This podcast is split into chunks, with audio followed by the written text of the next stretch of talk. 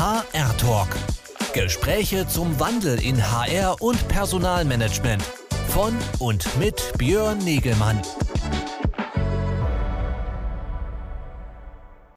Ja, hallo, ich darf alle ganz herzlich begrüßen hier zu einem weiteren HR-Talk am Freitagvormittag. Mein Name ist Björn Negemann von Kongress Media und ich darf hier jede Woche durch äh, unser Programm führen, insbesondere durch spannende Gespräche mit Teilnehmern aus der ähm, HR-Community. Und wir sprechen hier immer wieder über das Thema äh, Wandel von HR, Wandel im Personalmanagement und Recruiting.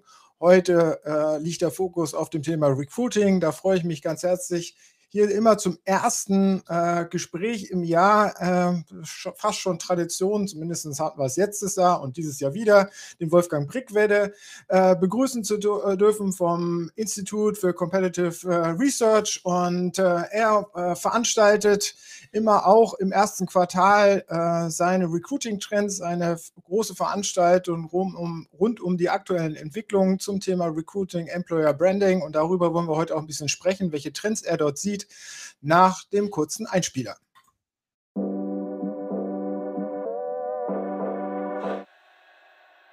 So, da sind wir. Hallo Wolfgang. Hallo Björn. Schön, Hallo Björn. Jetzt haben wir schon eine Tradition, hast du gesagt. Einmal ist ein Versuch und zweimal ist eine Tradition. Finde ich. Oh. Gut. naja, oh es ist auch zumindest das zweite Mal der erste Talk im Jahr, den ich mit dir äh, hier äh, stattfinden lassen darf. Und äh, schön, dass du Zeit gefunden hast, äh, dass du gekommen bist und dass wir heute hier einmal mehr über das Thema äh, Recruiting-Trends äh, diskutieren können. Für alle, die dich nicht kennen, sollte, glaube ich, nicht so viele da draußen geben, aber ich darf dich nochmal vorstellen. Du bist Geschäftsführer des ICRs, beschäftigst dich sehr intensiv mit Veränderungen im äh, Recruiting-Wesen der Unternehmen, hilfst dort auch Unternehmen mit verschiedensten Befragungen, aber auch mit Workshops und Beratung, was lange Zeit auf der äh, sowohl äh, in der Industrie als auch in, in dem großen äh, Softwareunternehmen in dieser Funktion des Recruitings tätig. Hast also und äh, vielfältige Praxiserfahrung, die du da mitbringst und ja, in der Corona-Zeit hast du auch die Gunst der Stunde genutzt und hast hier uns immer wieder beglückt mit Kurzumfragen zu den aktuellen Veränderungen und hast da auch äh, deine Veranstaltung Recruiting Trends gestartet. Genau. Im Wesentlichen. Und äh, die kommt jetzt wieder am 28. März. Ja, 28. bis 31. März, ja. Genau. Genau. Und äh, hast mir vorhin schon erzählt, hast schon einige Buchungen da drauf, einige Registrierungen, äh, über 1000 Leute. Das ist natürlich äh, spannende Masse, die da kommt. Braucht man auch für mehrere Tage, weil die kommen ja nicht alle zum gleichen Moment, sondern sie verteilen genau, sich dann. Das stimmt. Und äh, aber schön, dich dabei zu haben. Wie geht's dir überhaupt erstmal? Ja, ich habe kein Corona, das ist ja schon mal äh, wichtig. Also ich merke, die Einschläge kommen näher, aber ähm, wir sind noch verschont worden bisher und deswegen sind wir noch zufrieden, glücklich. Okay, also das äh, ist doch schon mal prima. Und äh, das Thema Recruiting, hat das Corona? Ähm, ja, im Gegenteil eigentlich. Also äh, Corona hilft nicht gegen den Fachkräftemangel oder den jetzigen sogar bestehenden Arbeitskräftemangel. Also Recruiting hat kein Corona, äh, aber Recruiting wird natürlich von Corona beeinflusst. Ähm, ja. Insofern geht es Recruiting gut, eher zu gut ähm, weil zu viel Nachfrage ist äh, nach äh, neuen Mitarbeitern. Also Arbeitsbelastung steigt bei den Rekrutern, Nachfrage nach Rekrutern steigt auch mal äh, deutlich. Äh, und insofern ist es eher eine Überlastung des Recruitings durch Corona. Ja, nee, nicht durch Corona, aber und, mit Corona. Und die Kontaktkanäle, äh, wo man neue Kandidaten kennenlernen kann und sich mit ihnen austauschen kann, sind ja auch enger geworden, oder?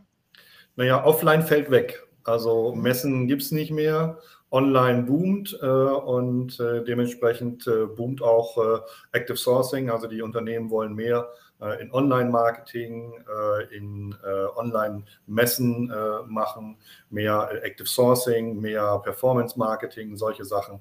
Alles, was online geht, Online-Kampagnen, ähm, das wird verstärkt genutzt, weil offline ja nicht geht. Das ist ja auch einer deiner Trends, äh, mit denen dich beschäftigst, äh, auf dein, deiner Veranstaltung, äh, die du aber natürlich, ich meine, ich kuratiere das ja auch immer, äh, die Veranstaltung dahingehend, was, was ich für große Entwicklungsströme sehe. Mhm. Und du mhm. hast äh, deine Veranstaltung unterteilt in vier Themenfelder, äh, von denen ich erwarte, dass dahinter auch für dich sozusagen die großen äh, Trendthemen für dich drinstecken. Das einerseits spricht über den Arbeitnehmermarkt, dann über Recruiting-Technologien, New Work und Data-Driven Recruiting. Äh, ja. Sind das die großen Themen, mit denen wir uns beschäftigen müssen beim Thema Recruiting? Also ich hatte noch ein, zwei andere gesehen, aber dann habe ich abstimmen lassen äh, auf LinkedIn und da haben äh, 800 Recruiter teilgenommen und dann kamen diese vier dann dabei raus. Äh, also ist auch ein gewisser ähm, äh, ja, referenzieller Prozess dabei. Ja. Und ähm, was ich äh, dieses Jahr zum ersten Mal, Fachkräftemangel reden wir seit 10, 15 Jahren von eigentlich, also IT, äh, Medizinkräfte, Ingenieure, das war immer so schon äh, Fachkräftemangel. Vertriebler sind auch immer schwer zu finden. Fachkräftemangel war immer allgemeines Thema, aber jetzt habe ich gesehen zum ersten Mal, dass äh, in diesem letzten Jahr zum ersten Mal 52 Prozent, äh, also die Mehrheit aller offenen Stellen länger als 180 Tage unbesetzt sind. Das mhm. heißt, es, jetzt kann man auch mit Fug und Recht sagen, knapp zumindest, aber es ist kein Fachkräftemangel mehr, es ist ein Arbeitskräftemangel. Mhm. Aber das äh, hatten wir ja auch immer wieder darüber diskutiert, dass das ja ähm, nicht für, wie gesagt, nicht für jede Branche oftmals so gilt, nicht für jede Region gilt und letztendlich nachher auch ein bisschen abhängig ist bei den Unternehmen, wie sie sich da draußen präsentieren. Also das ist ja äh, äh nicht ein Status quo, mit dem man eigentlich so leben muss, sondern nicht jedes Unternehmen leidet wirklich darunter, oder? Nee, das ist richtig. Fachkräftemangel und Arbeitskräftemangel ist natürlich erstmal eine volkswirtschaftliche Betrachtung. Betriebswirtschaftlich kann das wieder ganz anders aussehen. Also auch wenn der Kuchen kleiner wird, äh, kann man ja als äh, Unternehmen selber einiges dagegen tun oder zumindest einiges unterlassen, äh, damit dann auch das Recruiting funktioniert. Und die Unternehmen, die dann jetzt nichts machen oder ihre alten Recruiting-Prozesse beibehalten, ähm, die werden dann auch jammern. Die werden auch mhm. zu Recht jammern, ähm, weil sie nichts getan haben, aber sind selbst schuld. Also da mal die Recruiting-Prozesse so zu überarbeiten, zu gucken, ist das noch richtig für den aktuellen Arbeitsmarkt? Muss ich nicht Blockaden wegräumen? Heißt, äh, es gibt ja manchmal so ein, ich nenne das immer ähm, ja, so Schnitzeljagd auf der Karriereseite, wenn es darum geht, wo sind die Jobs eigentlich? Äh, mhm. auch bei großen Unternehmen, die Bahn zum Beispiel, ganz unten irgendwo neben, äh, was weiß ich, was da ganz unten steht, da steht dann Karriere. Äh, und da ist manchmal das Marketing der Feind des Recruitings. Und das muss man dann, kann man nicht jammern, wir suchen 20.000 Leute oder 200 Leute und äh, haben dann aber nicht die Karriereseite oder die äh, Unternehmensseite so äh, dargestellt, dass dann die Bewerber das auch finden, Bewerberinnen das auch finden können, leicht. Es geht dann weiter zu, äh, dass die Formulierungen so altbacken sind und nicht äh, attraktiv sind für die Kandidaten. Immer kommt erst so, ja, wir sind toll, Umsatz, Mitarbeiterzahl, Marktführer. Das wollen die ja gar nicht hören am Anfang. Die wollen immer hören erstmal, ja, was ist denn das Interessante an dem Job? Warum soll ich den denn machen? Und wenn man dann fragt, sind da irgendwelche Argumente drin, warum dann jemand kommen soll?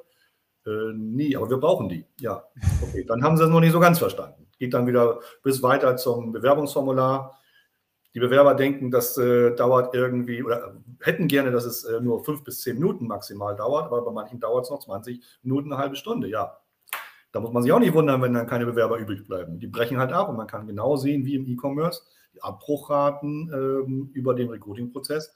Und wenn man das so lassen will, ja, dann kann man jammern, aber dann ist man so halt selbst schuld.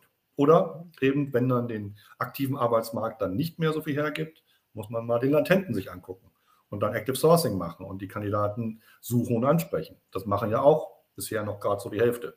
Also auch da ist noch Luft nach oben. Also es gibt durchaus Maßnahmen sozusagen, mit denen man entgegenwirken kann, wo man in dieser sicherlich umkämpften äh, Arbeitskräftesituation oder Arbeitskräftemarktsituation, aber dennoch interessanten Kandidaten findet. Wie steht es denn mit der äh, Arbeitgeberattraktivität? Ist die denn schon ausreichend da draußen immer wieder positioniert? Und was sind da die, die aktuellen Erfolgsfaktoren, die, die einen tollen Arbeitgeber ausmachen und die nachher vielleicht auch eine tolle Stelle ausmachen. Ja, das ändert sich natürlich im Verlaufe der Zeit auch immer ein bisschen. Ähm, das machen wir alles am ersten Tag der äh, Recruiting Trends Konferenz, am 28.03. solche Themen. Und Arbeitgebermarke oder Arbeitgeberattraktivität ähm, ist jetzt bestimmt, was die äh, Bewerber, Werberinnen eigentlich wollen. Und die wollen momentan ähm, Sicherheit, weil sie ja gemerkt haben, Kurzarbeit gab es, es gab äh, Entlassungen oder sowas in der Krise oder auch äh, die Arbeitsplatzsicherheit äh, im Sinne von, ähm, wie hat mein Arbeitgeber auf die Risiken durch Corona reagiert, wurden da ähm, äh, Stellwände implementiert, wurde Luftungsgeräte implementiert und solche Sachen. Ähm, das ist also Sicherheit ist ein wichtiges Thema. Dann Spaß soll es natürlich auch machen. Das heißt, äh, in der Corona-Zeit im Homeoffice vielleicht überlegt, so, hm, das, was ich mache, ist das eigentlich toll, finde ich das eigentlich wirklich gut. Ähm, jetzt, wo ich das alleine mache hier auch. Ähm, also Sicherheit, Spaß und äh, was noch dazugekommen ist, was damit zusammenhängt, ist Sinn. Also das, was ich mache, äh, will ich das jetzt die nächsten 10 oder 20 Jahre weitermachen? Purpose, ist das eine sinnvolle Tätigkeit? Macht sie mir Spaß? Ist sie sicher? Und man das kommunizieren kann, glaubwürdig, dann hat man momentan als Arbeitgeber sehr große Vorteile. Immer Homeoffice? Allgemein ja, oder flexibles bisschen, Arbeiten? Äh, ist das. Ist ein bisschen blasige Diskussion auch, weil nur so 20, 30 Prozent der Jobs überhaupt für Homeoffice geeignet sind und alle in der Produktion, in der Fertigung und sowas, die alle da sein müssen, die sagen dann, ja, das ist überhaupt keine Alternative. Aber wenn man jetzt die 20, 30 Prozent gerade auch im akademischen Bereich oder im Verwaltungsbereich haben möchte, ist das ein stärker gewordenes Thema. Nicht, nicht komplett, aber mindestens so zwei, drei Tage Homeoffice sollten die Arbeitgeber anbieten. Und die Arbeitgeber, die jetzt sagen, ja, nee, ihr müsst alle jetzt wieder nach Corona zurück ins Büro, die werden sich vielleicht auch mal nach neuen Mitarbeitern umgucken müssen, weil die, die sie eigentlich wollen, dass sie zurückkommen, gucken sich auch um und finden dann andere Arbeitgeber, die das anbieten. Homeoffice ist das eine, das andere wäre ja flexible Arbeitszeitstrukturen, dass er mehr Flexibilität einfach hat. Das wird ja auch immer wieder gefordert. Ähm, ja, geht ja ein bisschen damit einher. Im Homeoffice kann man ja auch dann flexibler arbeiten vielleicht. Äh, was man noch davon abgrenzen muss, ist Remote-Arbeiten. Ähm, das ähm, ist dann in der Konsequenz dann egal, wo die Leute sitzen, ob sie jetzt in, irgendwo in Asien oder in den USA sitzen oder in Deutschland ähm, remote arbeiten können. Da kommen dann ganz andere Themen auf. Äh, das muss jedes Unternehmen dann für sich selber auch äh, herausarbeiten, äh, steuerlicher Art, rechtlicher Art, was sie wollen, welche Gehaltsstrukturen sie da anbieten wollen und können. Ähm, da macht man, kann man ein ganz großes Fass aufmachen.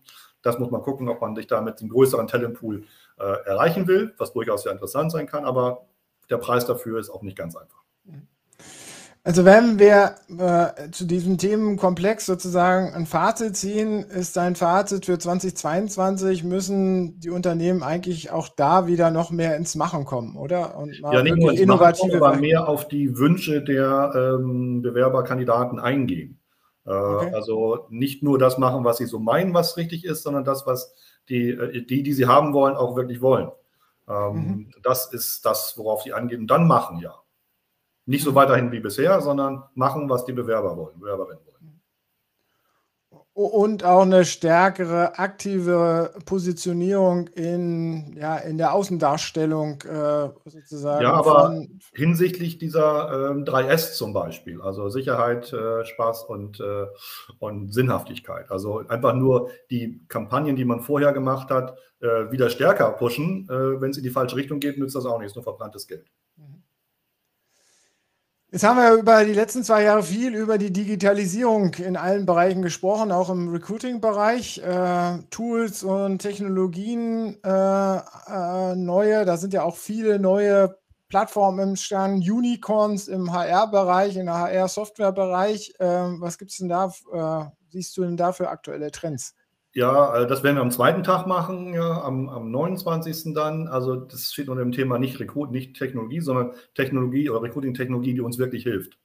Mhm. Das war nämlich das Schöne in der Corona-Zeit, dass jetzt viele ähm, Sachen ausprobiert werden konnten. Ähm, am Anfang musste schnell eine Software her zur Bewerberinterviews, zum Onboarding. Äh, da wurde einiges getestet. Wir haben das auch befragt äh, natürlich, was jetzt für gut befunden wurde, können das auch dann da kommunizieren. Ähm, und äh, äh, das heißt also, für alle möglichen Prozessschritte wurden bestimmte äh, neue Tools oder alte Tools dann ausprobiert. Und äh, dann kriegt man jetzt ein gutes Bild, was funktioniert denn gut, was funktioniert nicht so gut, weil man da eben die Zeit hatte. Und ähm, da gerade Schwerpunkt, was wo viele blank waren, weil Bewerberinterviews konnte man schnell mit Zoom oder mit, mit ähm, MS Teams machen. Aber Onboarding-Software waren viele Unternehmen blank. Da hatten sie also, glaube ich, ich glaube, die Verbreitungsrate lag ungefähr so bei 10 Prozent und da musste extrem aufgerüstet werden, ähm, um dann eben auch die Onboardings digital äh, zu realisieren zu können. Mhm. Hinzu kommen natürlich die Entwicklungen bei Bewerbermanagementsystemen, was sich da wieder Neues getan hat, mhm. ähm, und äh, Automatisierungstechniken, äh, die dann helfen, die Stellen besser zu besetzen und die Prozesse äh, schlanker zu machen. Stichwort Bewerbermanagementsysteme. Äh, in meinen äh, Gesprächen im Herbst 2020 hieß es dann doch noch, das ist erschreckend, wie viele Unternehmen äh, eigentlich Bewerbermanagement äh, äh, per Excel immer noch machen. Ähm, hat sich das mittlerweile gelöst in 2021? Also wir, haben wir da Technologien und setzen jetzt auf nur Optimierung oder müssen wir immer noch die Grundlagen schaffen? Äh, ja, es kommt darauf an. Es kommt auf die Unternehmensgröße an. Die großen Unternehmen, je größer Unternehmen, desto stärker sind Bewerbermanagementsysteme verbreitet. Bei den ganz großen ist bei 95 Prozent. Dass es dann auch welche gibt, die keins haben, äh, ist verwunderlich. Bei den kleineren, also das heißt so um 100 äh, Mitarbeiter, ähm, da haben vielleicht 50 Prozent ein Bewerbermanagementsystem. Ähm, das heißt, muss auch ein paar Bewerber haben, also ein paar offene Stellen haben, damit sich sowas lohnt. Aber es gibt welche ab 70, 80, 90 im, äh, Euro im Monat. Dafür kann man keine Excel-Liste mehr führen. Ähm, ja.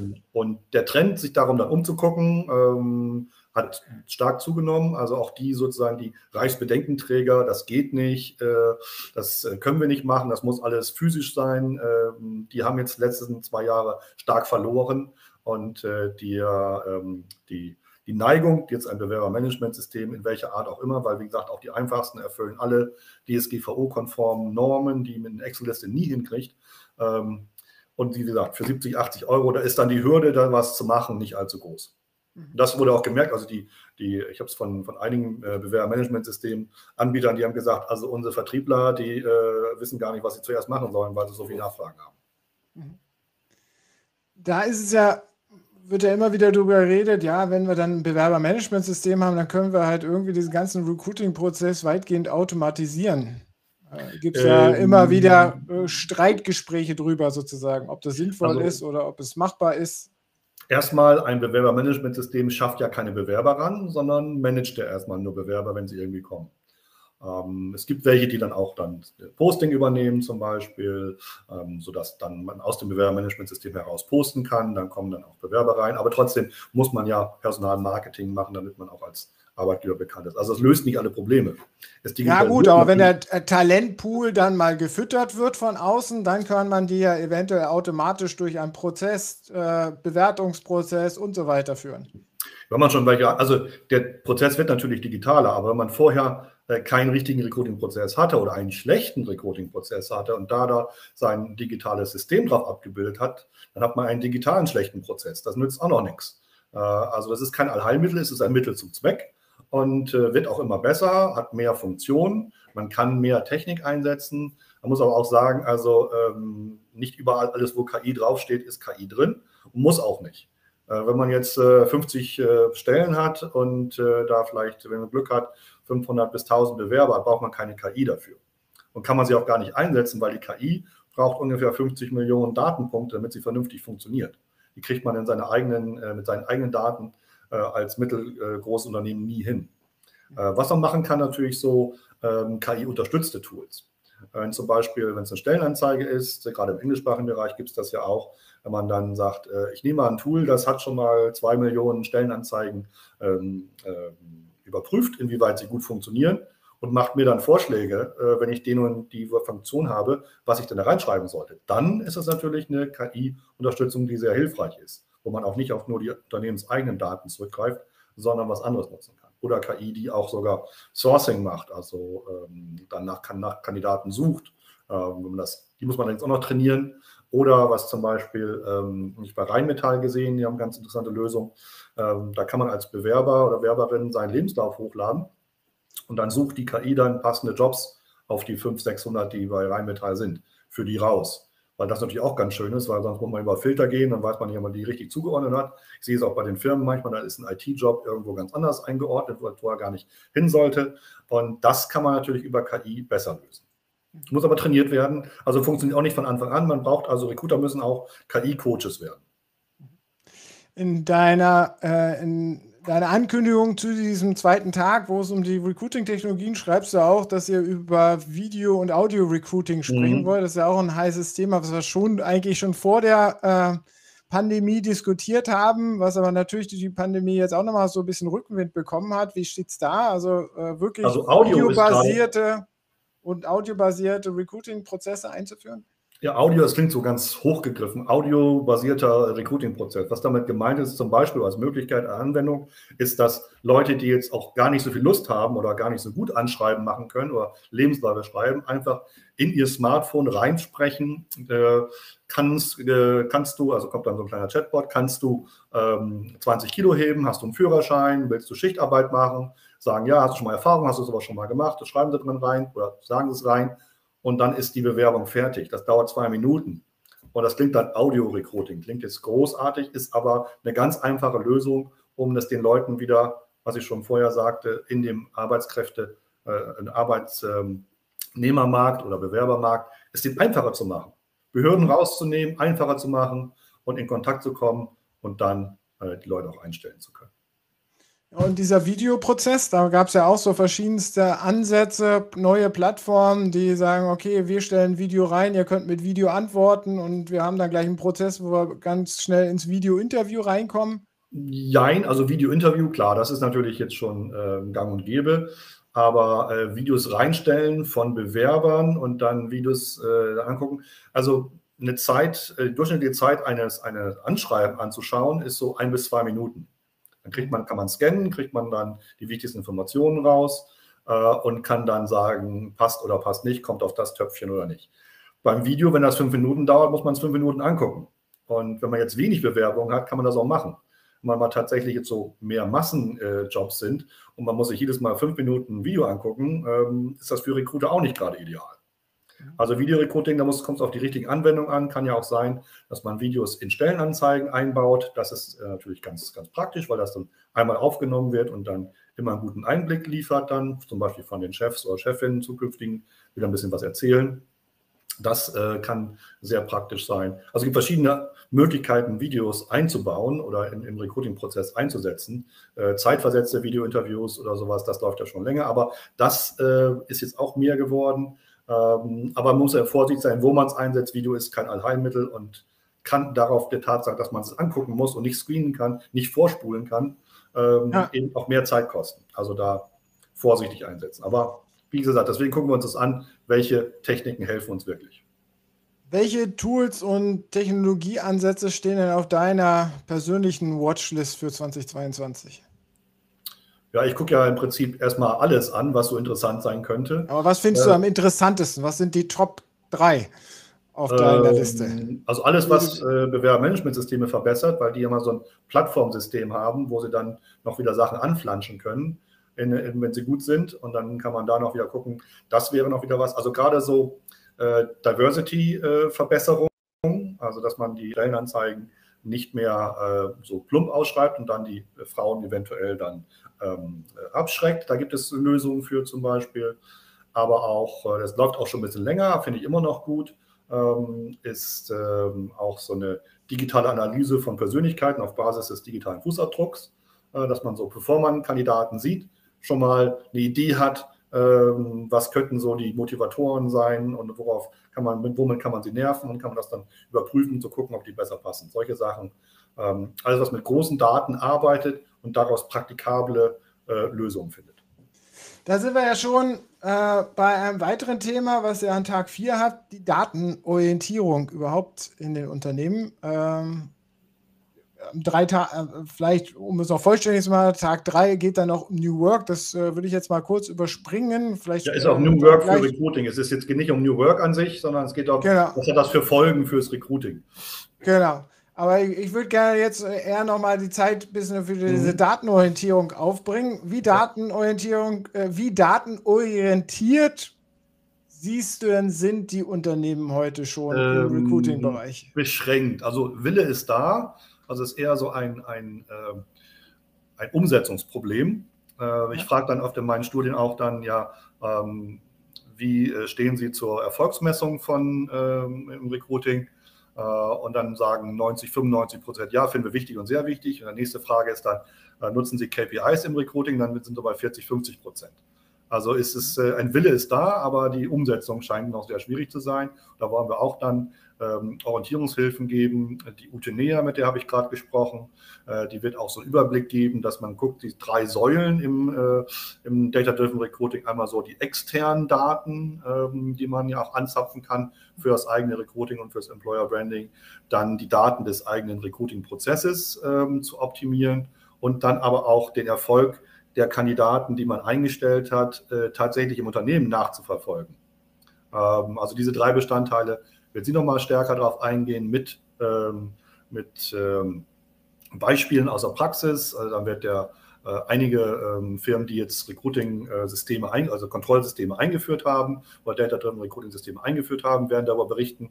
Ähm, die äh, Roadblocks und die äh, Tipps und Tricks dazu gibt es dann auch. Äh, und dann gibt es auch so ein, ähm, ja, so ein Minimalpaket, warum man anfangen sollte. Es gibt auch noch, ich arbeite gerade noch dran, ob wir noch so einen Recruiting-Controlling-Standard äh, kommunizieren dürfen, wo dann schon 20 KPIs drin sind, vordefiniert, sodass sich jedes Unternehmen sich nicht selbst überlegen muss, äh, wie könnte denn so eine Messgröße sein, ähm, um dann hinterher festzustellen, oh, das ist ja eine ganz andere, als die, die andere Unternehmen haben und dass es dann nicht benchmarkfähig ist.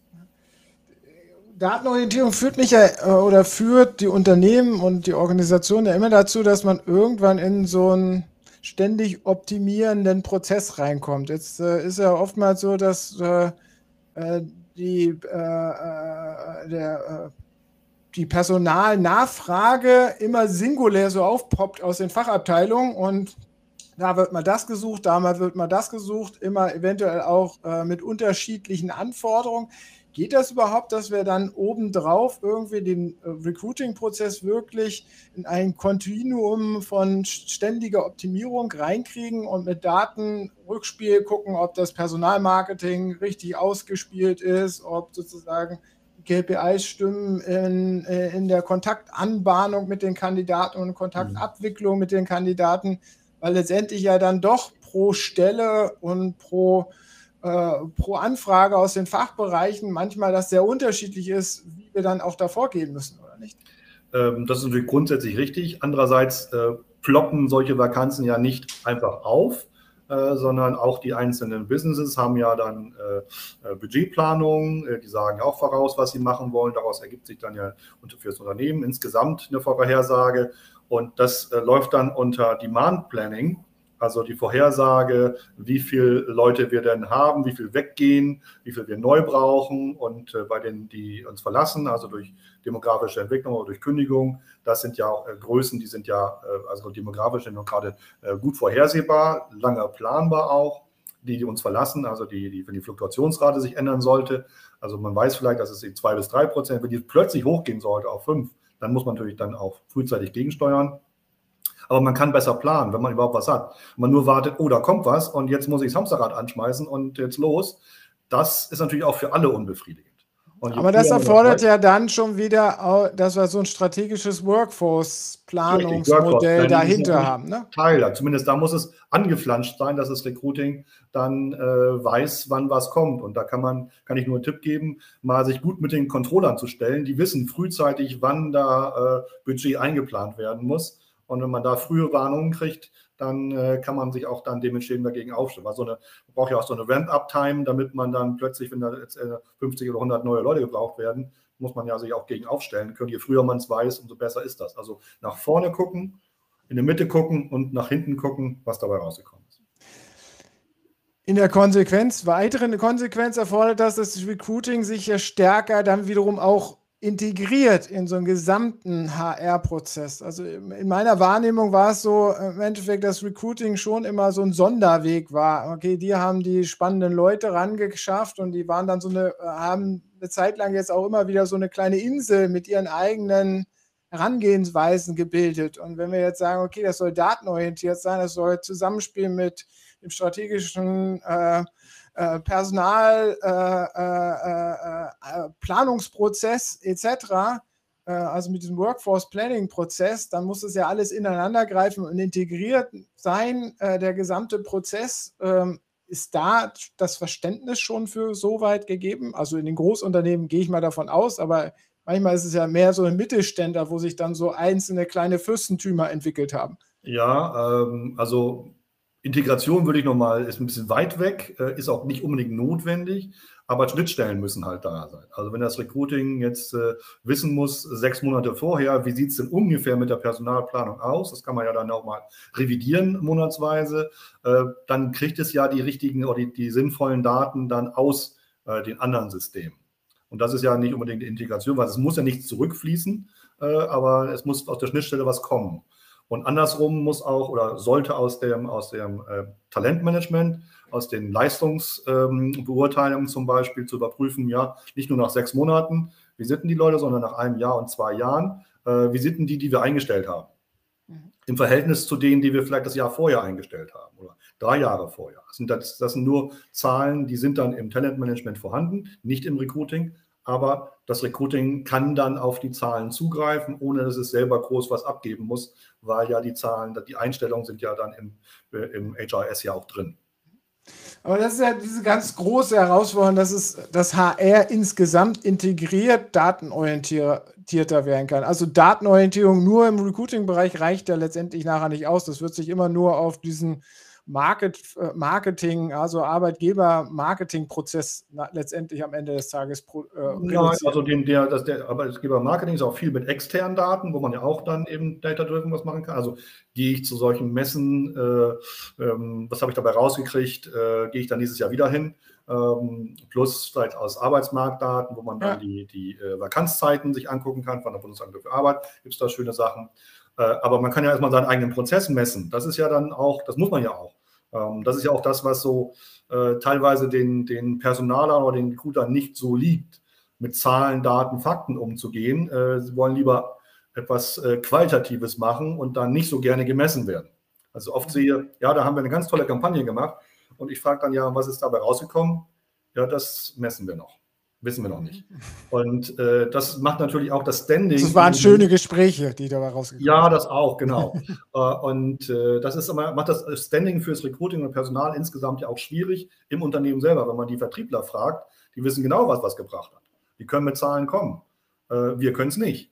Und äh, je mehr wir dann eben mit Zahlen kommen können, können wir auch sagen, so, also hier brauchen wir nicht, wir brauchen nicht mehr Leute, sondern äh, wir haben jetzt eine, eine, eine, eine Schwelle erreicht wo die Qualität sinkt. Das hat die und die Folgen.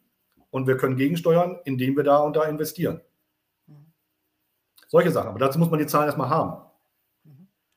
Ich habe bei dem äh, äh, Evangelisten David Green so ein schönes Schaubild für dieses Jahr, seine großen Mega-Meta-Trends gesehen, äh, wo er gesagt hat, okay, Datenorientierung, es muss äh, äh, Experience-led, also äh, Experience-orientiert, Mitarbeiter oder hier kandidatenzentriert sein und es muss Business-Fokus sein. Das sind die drei großen Meta-Richtungen, mit denen sich HR beschäftigen muss. Würdest du das unterstreichen? Also zwei auf jeden Fall. Data-Driven habe ich ja selber als Thema äh, ja. drin. Und bei das andere ist ja das Kandidatenorientierung, ist sozusagen das Umkehrschluss zum Arbeitnehmermarkt. Mhm. Ähm, muss eben dann eben die, die Arbeitnehmerseite Brille aufsetzen. Äh, und das dritte Business-Orientierung. Ja, aber Business-Orientierung ist ja im Recruiting normal, weil die kommt ja, die Anforderung kommt ja aus dem, aus dem Business. Da kann man vielleicht nochmal sogar proaktiver werden, indem man sagt, äh, ja, wir warten nicht, bis du was, äh, eine Anforderung kommst, äh, liebes Business, sondern wir gucken mal, guck mal hier, äh, da in dem Markt gibt es so Listen von Firmen, äh, bei denen es gerade schlechter läuft und die Leute freisetzen wollen. Ich habe mir mal die angeguckt, die für uns interessant sein können. Wollen wir da mal rübergehen und vielleicht mal schauen, ob wir da welche abwerben können. Dann kommt man aus der reaktiven Seite raus ins Aktive. Das sind so Ansätze. Aber das ist jetzt nicht so ein starker Fokus, weil das die Business-Orientierung ist ja beim Recruiting, äh, zumindest in der reaktiven Richtung, äh, immer da gewesen. Bei der Neuausrichtung äh, vom, vom Thema Recruiting für das digitale Zeitalter, ist das Glas halb voll oder halb leer noch? Ähm, viertel voll. Mhm. Also, also ich gucke mir ja mal an, welche Technologie genutzt wird äh, im Recruiting über die letzten Jahre und da sind natürlich äh, Wachstumsraten da. Also im Schnitt liegen so bei, bei 60, 70 Prozent äh, bei Unternehmen haben halt ein Bewerbermanagementsystem. Dann nochmal 50 Prozent haben ähm, ein, äh, so eine Software zur, zur Suche von Bewerbern, also ein Talentmanager oder LinkedIn Recruiter oder sowas. Und dann geht es im unteren 50 Prozent Bereich. Das heißt also, äh, und da sind viele dabei, die haben 5 Prozent, 10 Prozent Durchdringung. Also eher Viertel voll und das ist noch geschmeichelt. Und das Mindset äh, also datengetrieben, digital orientiert ist dann auch entsprechend. also ist so besser geworden jetzt auch in der Pandemie, gerade was die Digitalisierung betrifft. Äh, Mindset zur ähm, Daten, Data-Driven ist ja durchaus da, also der Wille ist da, aber äh, tatsächlich die Umsetzung ähm, und die Kompetenz auch darin fehlt noch. Daran arbeiten wir. Kommen wir zu deiner Veranstaltung. Vier Tage, vier große Blöcke, Mhm. Man kann viel mitwirken, so ist es äh, in der Regel bei dir. Man konnte auch, ich weiß nicht, Vorträge mittlerweile, das, äh, die Agenda ist schon draußen oder wann kommt Nein, die Agenda, finale wird noch, Agenda? Wird noch äh, zusammen sozusagen mit den Teilnehmern, die konnten auch ihre Fragen hinterlassen, äh, da genau. erarbeitet. Ähm, also ich spreche mit äh, potenziellen Referenten, die dann diese Fragen beantworten. Äh, und äh, wird im Verlauf des Februars wird die immer erst veröffentlicht. Aber die Leute können schon sagen, ich habe an dem Tag Interesse und können dann an dem dabei sein. Ansonsten müssen wir noch ein bisschen warten. Oder am besten alle vier Tage blocken und dann sich die Sachen raussuchen, die interessant sind. Aber ich mache das interaktiv, ich mache das eben mit äh, Feedback aus den Teilnehmern, dass dann auch die Fragen der Teilnehmer beantwortet werden. möglichst, ich gebe das an die Referenten und die dann ähm, sollen das dann eben auch möglichst mit einbauen in ihre ähm, Vorträge. Für diejenigen, die vielleicht noch unentschieden sind, ob sich das lohnt, die vier Tage zu blocken, was sagst du ihnen? Ähm, lohnt es Habe ich jetzt ja äh, schon auf LinkedIn kommuniziert. Für alle Zuschauer heute äh, gibt es äh, kostenlose äh, Tickets. Äh, die kannst du ja vielleicht mal irgendwie in den Chat einblenden. Da gibt es eine Info-Link und einen äh, Link direkt zu den, ähm, zu den Tickets. Also die sagen, lohnt sich das? zumindest ein kostenfreies Ticket ähm, lohnt sich dann ja auf jeden Fall. Und äh, ich bin mir ganz sicher, dass für jeden was dabei ist. Äh, ich habe es, also wir machen immer Feedback hinterher auch. Äh, und äh, da waren letztes Jahr waren 80, 90 Prozent haben gesagt, sehr gerne nächstes Jahr wieder. Ähm, also die Leute, die dabei waren, die haben es sehr gut gefunden und deswegen kostenlose ähm, Möglichkeit daran teilzunehmen. Wie gesagt, wenn du die beiden Links einblendest. Ich verteile. Ich, ich sehe den Chat ja nicht, deswegen. Äh, genau, ich, ich verteile die Links, aber sag nochmal, welche, äh, bin da durch ein der Info, Der Info gerade. ist halt der äh, Link. Äh, nee, nee, äh, mal kurz noch, welche, welche Köpfe sind stehen denn schon fest? Das interessiert ja auch immer viele. Ähm, möchte ich jetzt noch gar nicht unbedingt. Also es sind einige schon dabei, aber die Themen, von denen, die erwarte ich noch sozusagen, äh, dass sie dann auch okay. genauer sagen können, wofür sie denn stehen, die Köpfe. Okay. Köpfe ist gut, aber Themen, es ist themengetrieben bei uns. Äh, es geht darum, bestimmte Themen dann zu kommunizieren. Äh, und äh, wer das dann macht, ist zwar auch nett, aber die Leute kommen eigentlich wegen der Themen. Ja, danke. Okay, Jetzt sehe ich auch, da genau. sind die, einmal der Info-Link ist dann über alle, auch über die vertieften ähm, Details zu den einzelnen Themen. Ähm, und der zweite Link ist ähm, dann für die kostenfreien Tickets, direkt geht zu den kostenfreien Tickets. Genau. Habe ich versprochen für die Teilnehmer, dass das äh, ja äh, umsonst sein ah. Sonst kosten die 199 Euro, jetzt bis Ende des Monats, also kann man hier noch 200 Euro sparen. Wenn du jetzt zurückblickst, du bist, verfolgst ja schon seit gut zehn Jahren den Recruiting-Markt äh, und die Entwicklung sozusagen rund in den Recruiting-Markt. Letztes Jahr hast du mir gesagt, wir haben dann gewaltigen Turbo eingelegt. Ist der Turbo nochmal weiter exponentiell angestiegen in der Entwicklung? Ich meine, im Ergebnis sind wir immer noch beim äh, gerade mal Viertel Glas gefüllten, äh, Viertel äh, gefüllten Glas an der Stelle. Das heißt also, so viel Turbo hat der, äh, so viel hat der Turbo noch nicht be äh, bewirkt an dieser Stelle. Ja, das, äh, also es ist weiterhin auf dem Gaspedal drauf, aber wenn man jetzt von 10, 15 Prozent kommt und ist jetzt bei 30, da hat man 100 Prozent mehr erreicht. Also das Glas ist immer noch nicht halb voll, aber man hat natürlich äh, kräftig auf das äh, Pedal getreten und ist jetzt dann eben schon bei 30 Prozent vielleicht bei einigen Technologien. Äh, und äh, das ist ja dann ein kräftiger Sprung nach vorne. So einen Sprung haben wir noch nie gesehen in den Jahren zuvor. Und das ähm, zeigt ja aber, dass das jetzt. Also du bist positiv, positiv gestimmt, wie es gerade. Positiv, aber wir stehen jetzt nicht vor einer Technologiewand wie einer Covid-Wand, will ich mal sagen. Okay.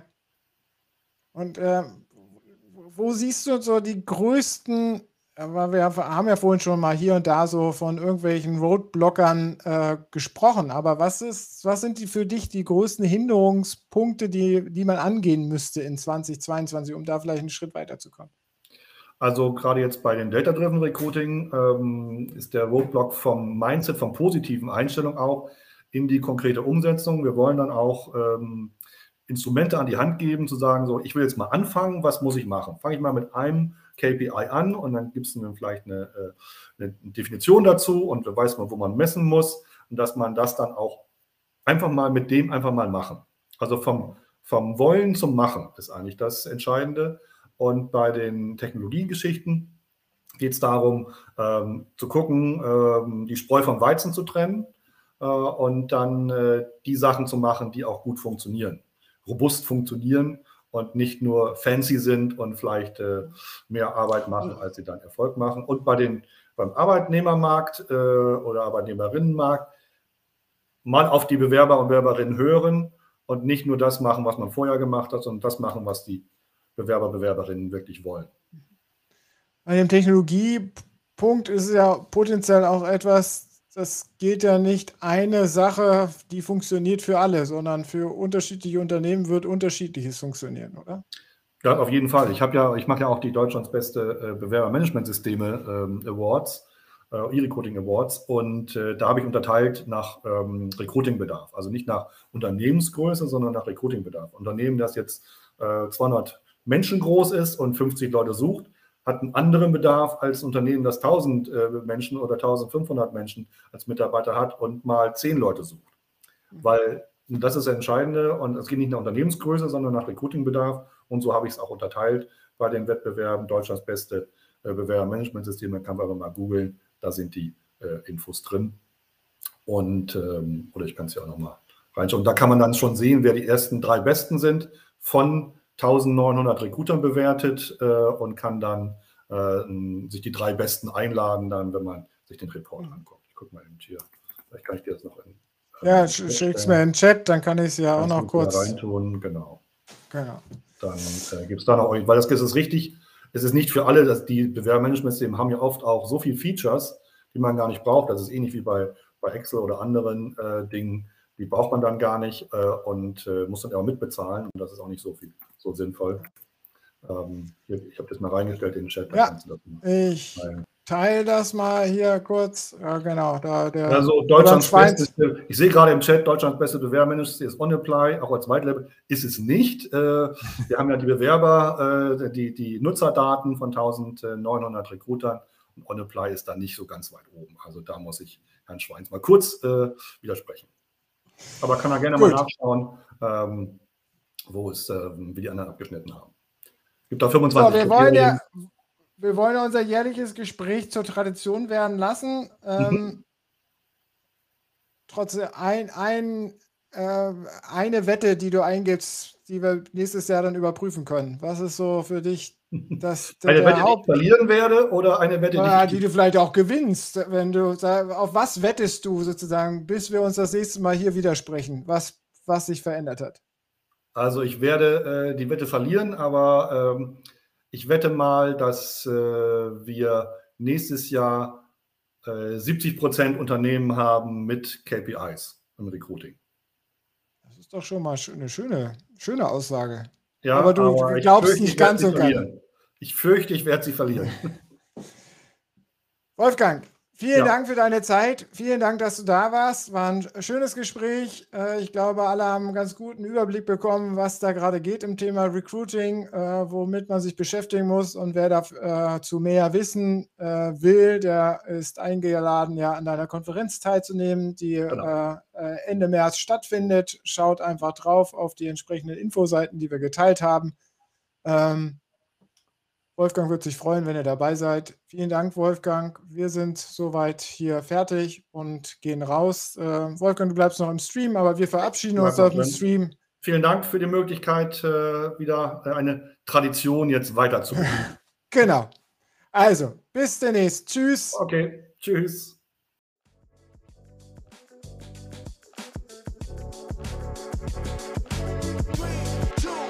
Das war der HR Talk mit Björn Negelmann. Weitere Informationen auf der Plattform zum Wandel in HR und Personalmanagement www.shifthr.de